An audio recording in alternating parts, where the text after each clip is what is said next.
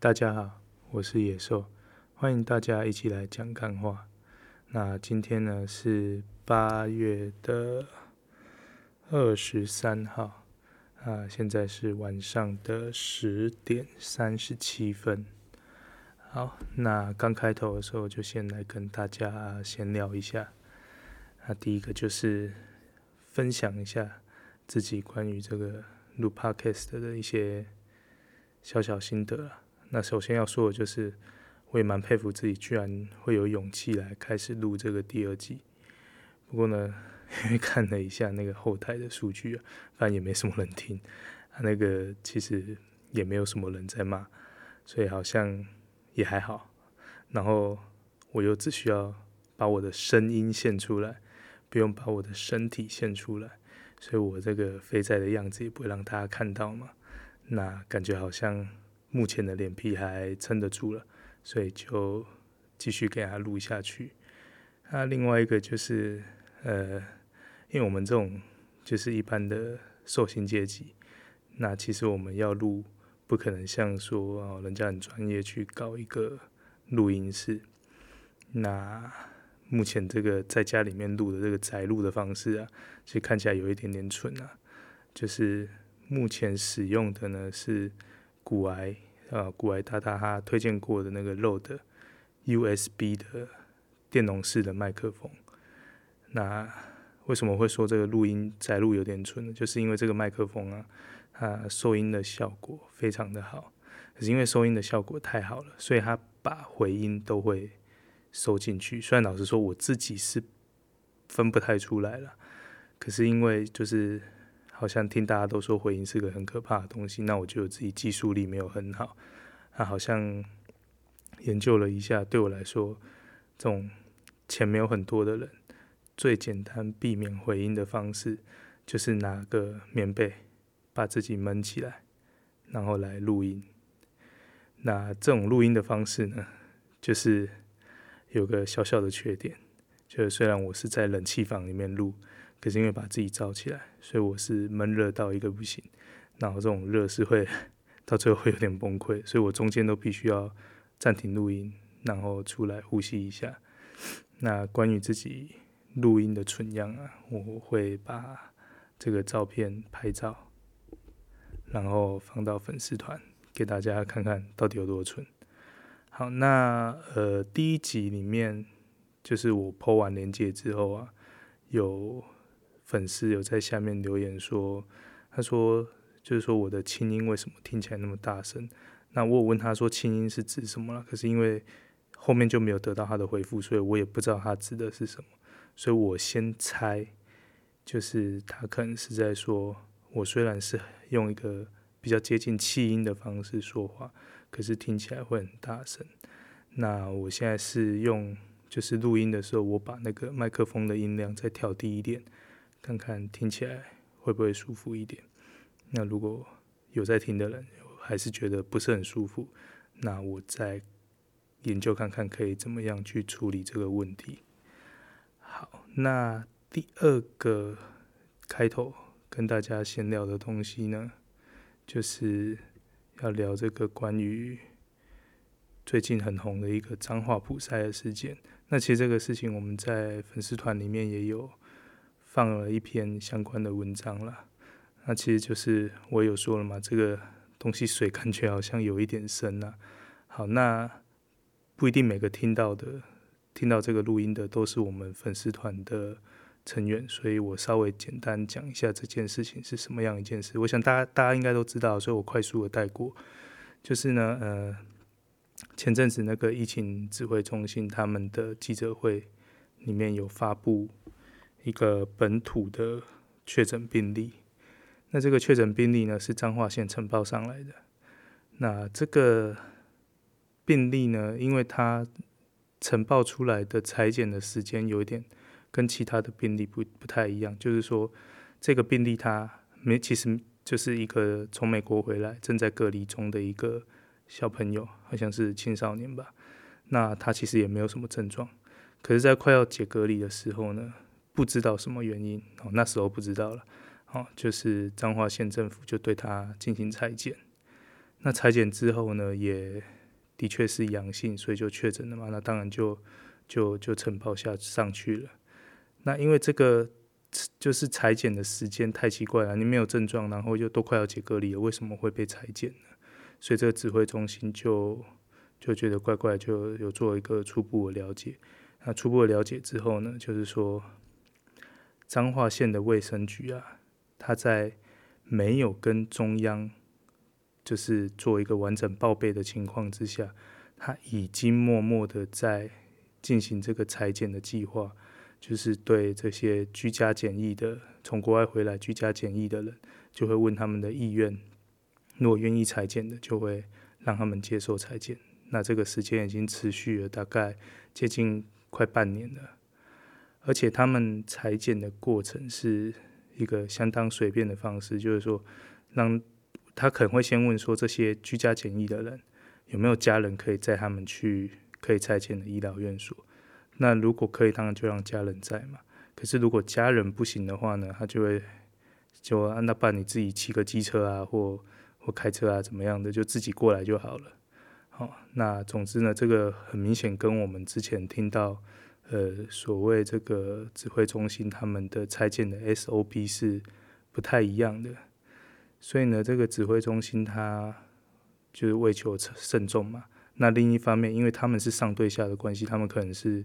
希望说是一会有一个中立的调查，所以他们就让政风处就是去调查这件事情。那也因为请政风处调查。所以这个事情就整个爆发开来了。那事情发生之后呢，尤其是在就是指挥中心开记者会说要请政风处调查的时候呢，那一开始的时候，刚开始啊，那个国民党那边的，就是相关啊，不管是他们的党部也好，或者是跟他们关系比较好的媒体也好，就是有出来有有一些他们的说法啦。哦，拿他们出来攻击的点呢、啊，就是就是在说，他们认为这个彰化县呢，就是台湾的李文亮哦，是一个吹哨者，他们非常的伟大，因为他们找到了潜在的感染者，结果现在陈时中可能不知道是不是因为被打脸，那要动用这个，就是说要动用这个国家的机器啊，去。针对他们要打压他们，所以才会叫政风处出来调查，巴拉巴拉巴拉之类的，就是骂很多啦。反正意思就是说啊，他们打了陈时中的脸，所以现在这个陈时中北宋啊，就就动用那个国家机器来对付他们之类的。然后甚至到呃，我们今天录音之前稍早，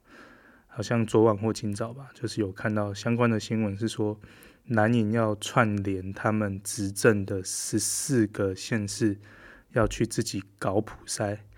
那当然我不知道他们要怎么搞普筛啦，因为现在他们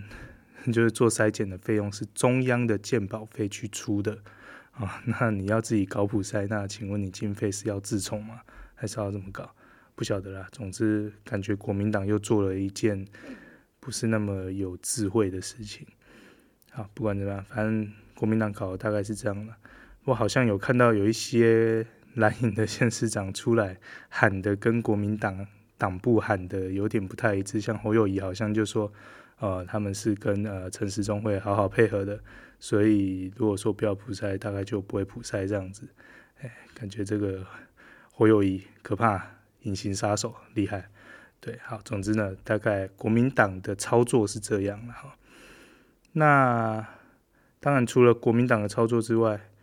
民进党自己也会有他的操作嘛？那除此之外，一些支持他的呃粉丝团或者是呃一些网红，就也会有一些支持他的相关的说法。那其实他们说法还算蛮有根据的啦。其实主要就是说，大大家会觉得说叫政风处调查，乍看之下没有道理，但仔细想想，其实蛮有道理。那当然我也有在粉丝团说过了。那我也是把这个说法整理出来给大家知道，就是说彰化县政府他们现在这样的做法，其实是就是不符合中央的规定嘛。因为中央的规定就是说，如果你要用健保的资源去做筛检，那你应该是要有一些症状的，或者是说你有接触高风险的人或物或环境之类的。好，那现在他是在一个无症状的状况下，你要用健保的资源去帮他筛检，那你是不是有可能是有谎报这个资料，作假资料？那这个是不是就涉及了刑法？然后你滥用鉴保的资源，是不是好像还真的跟政风处有一点关系？因为你用这个资源，好像到最后是在做研究，好，并不是说为了防疫，至少看起来不真的那么为了防疫啊。好，那除了这个之外呢，他们让居家检疫的人，这些我们已经说是算是风险相对比较比较高的人。让他自己去外面接受采检，好，那这个似乎也是让大家非常不能接受了，因为这个量还蛮大的哦。从他呃，好像说从二月还是三月，反正就是说那时候有有个新闻说要做万人普筛嘛，好，就是从那个时候开始到现在将近五个月了，哈，这中间据说那个数字是有达到千人以上了，哈，那让这些人在外面拍拍照。然后重点是他在办这个就是研究啊，让他们去做采检的这个期间呐，好像还有一些蛮大型的活动在办。那这个是不是如果这些人走在路上啊，真的遇到一个像那种韩国大妈那种什么超级传染者，然后遇到这些群聚的，再把这些带出去，啊，呃，一个不小心真的台湾搞不好就爆了。那这个是比较普遍哦，嗯，比较。偏爱那个民进党的支持者的一些说法啦，我们不能说完全是替他解释啊，而且是而是我们用逻辑的方式去想，好像这个所谓的政风处，呃，就不是完全没有道理的一件事情啊。好，那我再把我自己的想法说得清楚一点。好，第一个就是我自己在猜啦，就有彰化县的卫生局。好，他们应该，呃，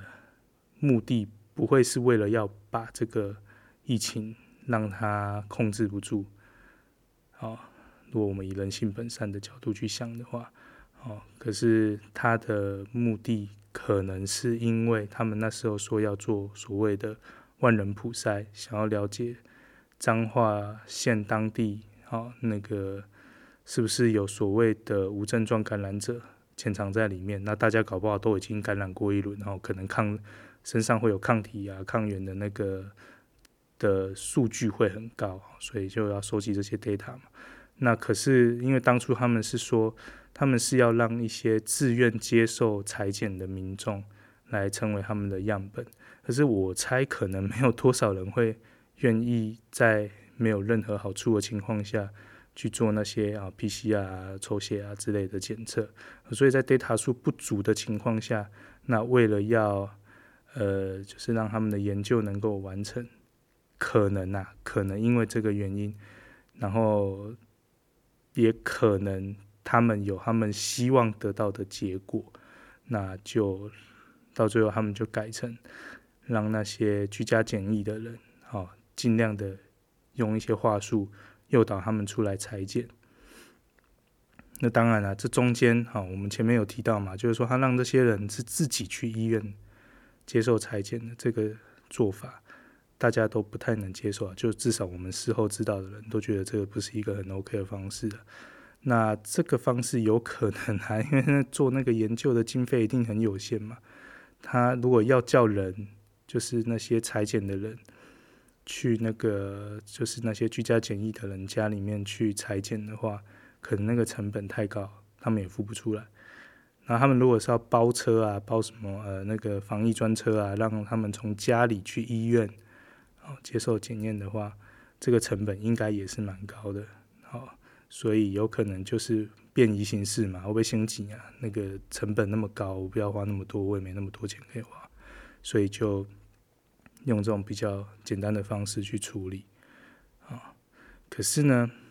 就是在这个事情爆发之后啊，大家在挖一些资料的时候，又挖出说，哎，这个主导的这个彰化县卫生局的局长，他是一个所谓呃台湾筛检协会的理事长。那身为这个筛检协会的理事长，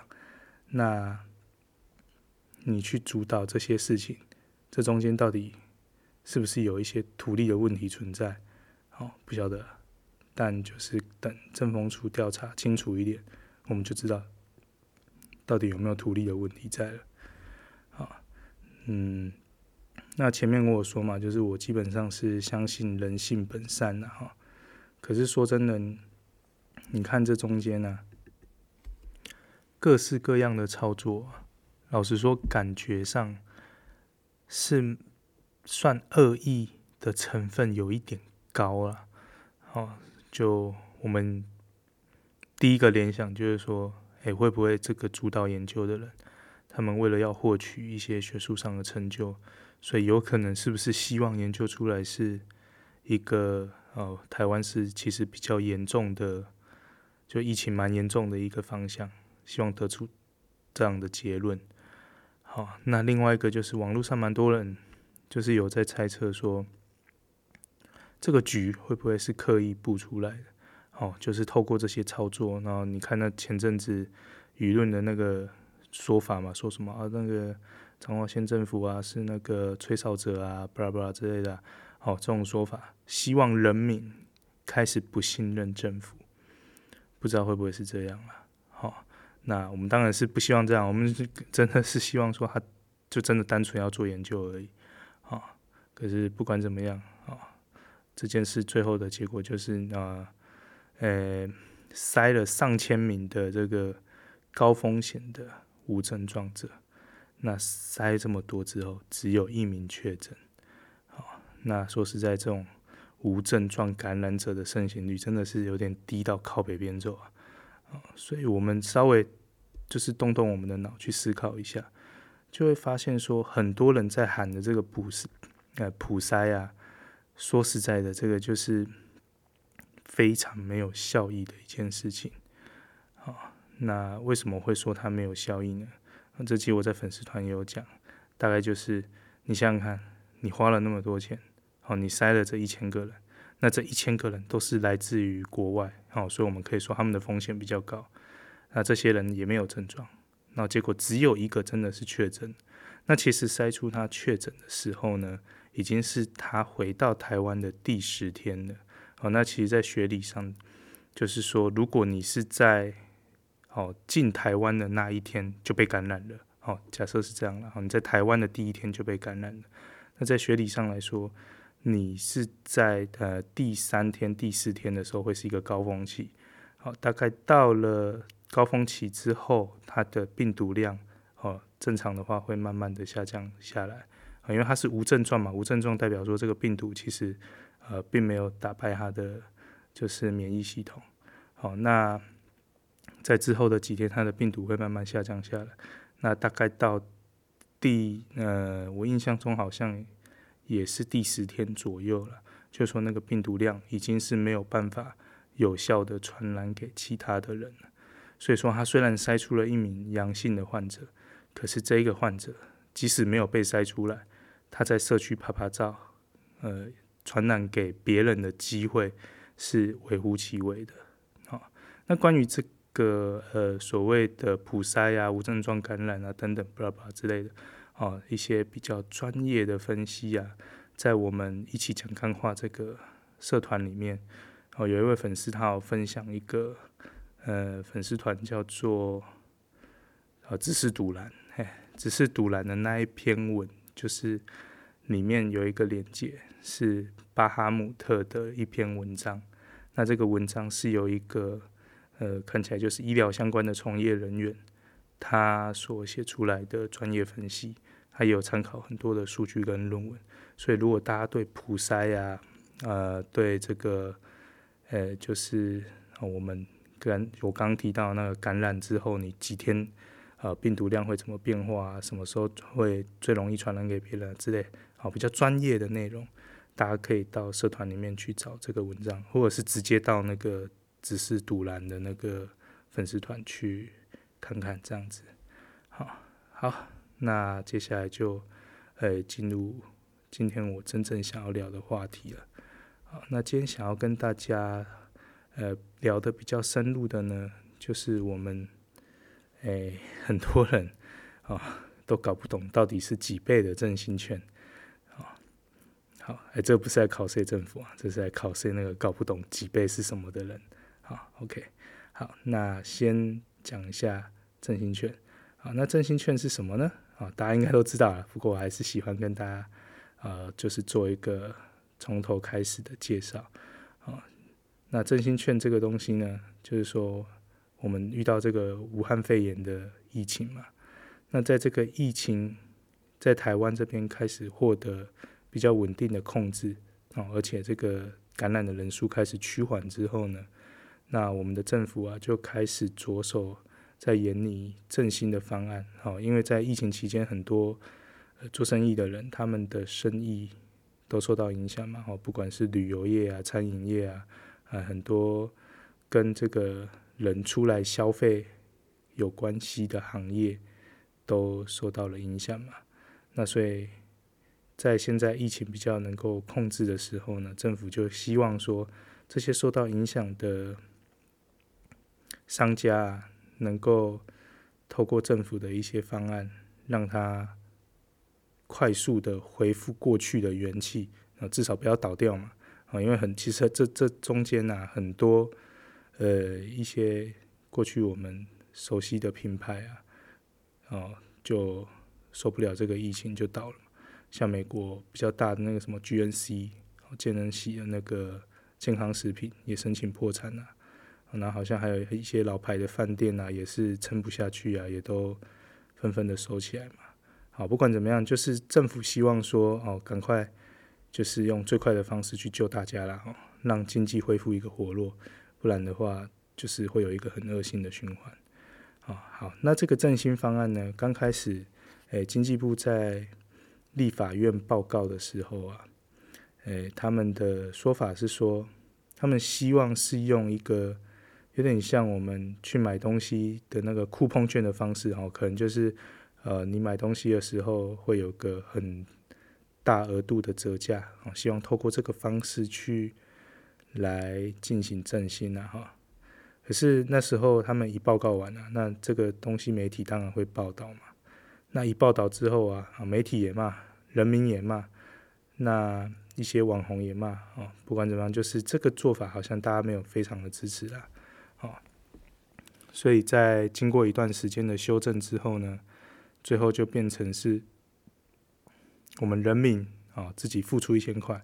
啊，不管什么方式啊，你用现金付也好，刷卡付也好，不管什么方式。就是你投入一千块，那政府就给你一个三千块的券，哦，这个券后来就叫做三倍振兴券，哦，那除了这个，呃，三倍振兴券之外呢，就后来还加码了哈，有呃四种券，再加码了四种券出来，好，第一个就是农游券，好，那农游券好像几乎每个去抽的都有了，哈，那再来就易放券。哦，还有动资券、客庄券，好，然后农游券就是用在一些比较跟农产品相关的嘛，或者是农庄，哦，那个观光农场之类的，好，那额度比较少，两百五而已。那艺 FUN 券呢，主要就是在艺文活动，哦，不管你是看电影、看表演，或者是呃买书，啊，反正文青爱做的事，你都可以用到这个券。啊，这个券中奖率也还算可以啦，至少我们家。好像有中个两份吧，好，那这个一份就是六百块。那再来是动资券，动资券中奖率也算高。那动资券的话，一份是五百块。好，那最后是超难中的客庄券，客庄券最高八百块，我们家一个都没中。哎，好，那所以一共就是这五种券啊，哈，三倍振兴券啊，农游券、一方券，呃，动资券啊，客庄券，这五种券启发哦，来振兴我们的消费。那这个方案出来之后啊，就当然嘛，有一些不喜欢政府的人，哦，或者是他真的单纯就批评了，哦，那总之就有一些点被攻击了。哦，首先第一个最常被攻击就是说啊，你干嘛取那么奇怪的名字？你就叫消费券就好了嘛，哦，哦，那当然我们想也知道了，那个消费券是过去国民党马英九执政时期出来的一个政策嘛。那现在是民进党，我们当然可以想象得到，说他不会希望跟呃国民党有太多的连结，所以当然就不会直接叫拿消费券啊。那也很多人很爱骂，是说哪里来的三倍？我给你一千，你才给多给我两千而已，哦，这怎么会是三千？那是怎么这怎么会是三倍啊？哦，那这个他一千变三千，为什么是三倍？哦，那不同的人。拜托你去问一下你的国小数学老师，好不好？好啊，你说一千你只得到两千，好，那你就是得到两倍，好，可是你拿到的其实就是原本的三倍，好不好？OK，那很多人也很多人会骂说，哦，真的很麻烦啊，很多方案啊什么，那其实很麻烦呢。诶，我们 从另外一个角度看，它就是很多元嘛，哈，好，所以这个很多人攻击，主要就是这一些了。哦，那其他还有被攻击的，就是说有些人会说，诶，为什么哦三倍券是基本上你只要愿意花一千，你都会有嘛？那其他几个券都是用抽的，哦，有些很容易比较容易中，还有些很难中，哦，那为什么说这些券没有人人都有呢？哦，那最爱大家最爱骂的就是，我他妈没缴税金吗？为什么你就没有给我这些其他的券？哦，那很多人会骂了，哈，那这个我留到后面去讲。啊，最后还有人在骂说，哦，你印制费用那么高，你有没有在土地厂商？哦，有没有土地厂商？我是不太清楚啦。但不管做什么事情，都是有成本嘛。哦，如果说这个政策有效的话，那印制的费用，我想应该是还算大家可以接受的一个成本啊。哈，那我先来猜猜看啊，我猜的啦，我真的是猜的。我第一集有提提过了嘛，就是一个非常普通的人。哦，所以我就是用一个普通人的想法去猜猜看，啊，政府是想要做什么？啊，首先我先猜第一件事情就是，其实搞到最后，我认为它还是本质上来说，啊，虽然绕了一大圈，但本质上来说，我真的觉得这其实还是酷碰券，啊，就是只是换个名字而已嘛，变成叫做什么啊，振兴券啊，三倍振兴券啊，巴拉巴拉之类的，啊，因为你想想看，因为我们是拿出。一千块啊，拿出一千块，那你得到了三千块嘛，所以感觉就很像，诶、你消费三千块，那政府帮你出两千块嘛，哦，类似这样的意思。其实感觉感觉上跟酷碰券还是有一些相似的地方了。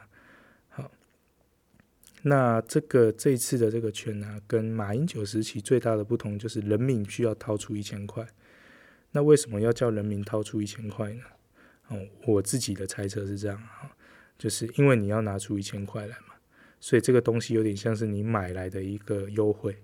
啊，那你既然都愿意掏出一千块啊，然后甚至去现场排队啊领券啊，你都愿意花时间花金钱做这件事，所以理论上来说，你拿到这个券应该是会就是真的去使用它，而不是放在旁边了哈。好，所以最重要的呢。就是要确认说，哦，我们拿到这些振兴券的人，真的就会用，那这样效益才会极大化嘛，哈。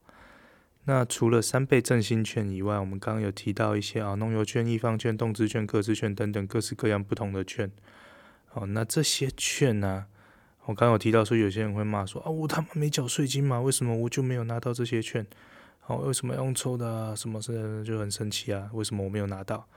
那我个人在猜了哈，其他的这些券可能有几种目的。好，第一个就是有可能这是一个政府正在做的一个大型的经济实验，哦，它就是要测试各种不同的诶振兴模式会有什么样的效果。哦，就是说用抽的方式，诶，大家会不会比较珍惜啊？会不会比较愿意用啊？哦，甚至说抽到的几率不同，会不会有不同的结果？我要再强调一次，这是我猜的，搞不好根本没有这件事。哦，纯属猜测。好，那第一个就是有可能是实验嘛，哈。那另外一个可能性就是说，我们加码的这些其他的各式各样不同的券呢，它是用在不同的产业的，所以会不会呢？有可能是这一些产业政府认为是哦需要急需。快速被拯救的行业，哦，是有这些可能吗？因为以前大家都之前那个疫情严重的时候，大家都不看电影啊。那这时候有个易放券哦，大家可能就比较愿意看电影。然后以前哦，可能那个呃疫情的期间啊，大家都不出来玩了，哦，那有农游券，大家可能就会去逛农庄；还有客庄券，可能就会去逛客逛客庄。哦，以前不出来消费，有动资券，你可能就会出来，呃，买买运动用品，我去看看运动赛事。哦，这些都是有可能的原因之一啦，哈。那当然，我们还是要回答一件最关键的事情，就是这些券都不能被叫做消费券，不然就会跟马英九一模模一样一样。好，啊，开玩笑，开玩笑，大家不要太认真。好，那另外一个要跟大家提的呢，好，就是呃，这个振兴券，我们是人民嘛，好，我们拿到钱去消费，当然基本上都是一件很爽的事情了。那如果反过来来看呢？哦，如果是要收这些券的业者啊，他们会怎么想呢？哦，那其实呃，业者的心态啊都不太一样，大不同啊。说实在，两样情，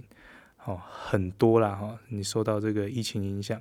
那收入锐减的业者，说实在遇到这个，大家一定是卯尽全力去做促销，赶快把这些钱用到自己家最重要啊。这也是一种状况嘛，然 后另外一种状况啊，就是其实有一些业者啊，在这个疫情虽然可能有影响，但是影响没有那么多，甚至搞不好根本就没差的人哦，他们根本就没有很开心看到振兴券这件事情，他们会抱怨说啊，振兴券好麻烦呐，我要去兑领，我还得要在那边盖章啊，然后还要去。哦，去银行啊，多一个步骤，钱才会进到我的户头啊，我真的很麻烦，最好是不要这个东西啊，哈，啊，这个说来惭愧，B 公司呢，就是属于这后面的这一类的业者啊，因为我我说过嘛，第一集说过，我们是做呃桶装瓦斯的业者，那这桶装瓦斯啊，啊，不管你疫情不疫情啊，你总是要煮东西嘛，啊。虽然说呃餐厅受影响，我们的生意量也会受影响了，可是就相较之下比较没那么严重了哈。哦，所以我们公司的那个就是可能要负责去换这个，把这振兴券换成钱的的工作人员呐，就就比较嫌麻烦了。好，那这个就是呃作为要拿到这个振兴券的业者，这心态是有 就是天南地北。啊，冷热相差非常多的一个心态，啊，那就再来是跟大家聊聊这个关于这个振兴券啊预期的振兴效应，那这边有一个数字是这样啊，就是之前马英九那时候执政时期所发的消费券啊，那在结束之后呢，审计部哦有去做一个研究报告，那。他当时发的这个消费券，对经济成长的贡献呢，是在零点二八到零点四三个 percent 之间，哦，不多啦，说实在不多。可是你也不能说它完全无效嘛，哈。那零点二八到零点四三，你换算成金额，可能其实也是蛮大的一个效益啊。那这一次的三倍振兴券呢，我我是还没有看到有人有做一个比较精准的预估了，可是个人猜测啦。这也是普通人的个人猜测啊，就是时空不同嘛，啊，那以前过去的促销方式和现在遇到这个振兴券的促销方式，诶，也有很大的不同，因为现在又有更多元的方法可以去做促销嘛。那另一方面，过去没有 social media，哦，没有 Facebook 啊，没有 Twitter 啊，没有那个 IG 啊，哦，没有那么多的 social media，可是现在有了，所以这个讯息的。流通速度不太一样，就是说现在讯息在流通是很快的。好，那综合以上这些原因啊，所以我个人的这个普通人猜测，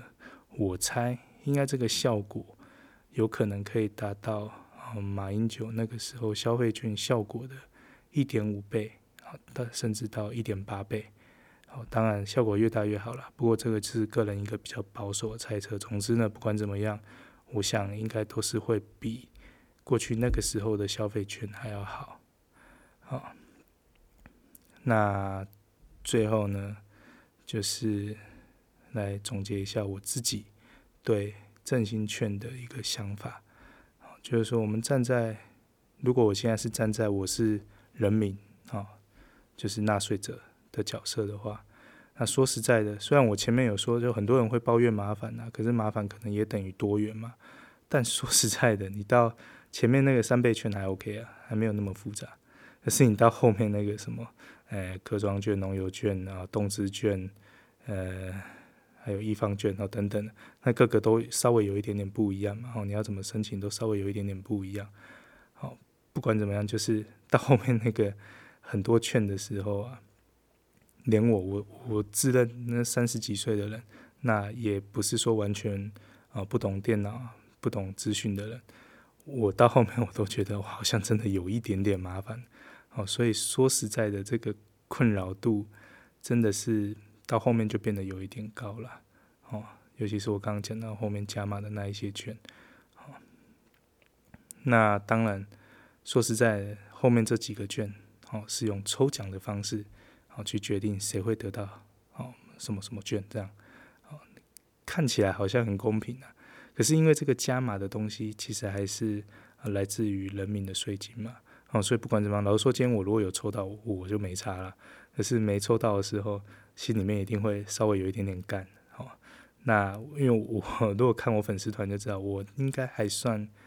还算偏喜欢执政党了哈，那所以可能民怨呢，就我的怨恨还不会那么高。可是那个有些你应该知道不喜欢民进党的人，对这个这种方式一定是干到天边无怨尤了，那就是尤其是没抽到，反正一定就是干到最高点，心中有杠杆。可是虽然说我没有那么干，可是我要讲一下是那个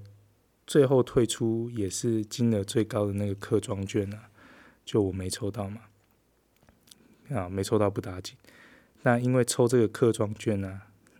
你必须要加入他的这个 LINE@ 账号才能够去抽这个。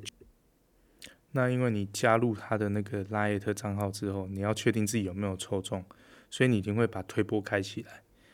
那我确定没中了嘛，就没中之后，自己也笨、啊，忘了把那个把那个账号封锁，然后把它删除。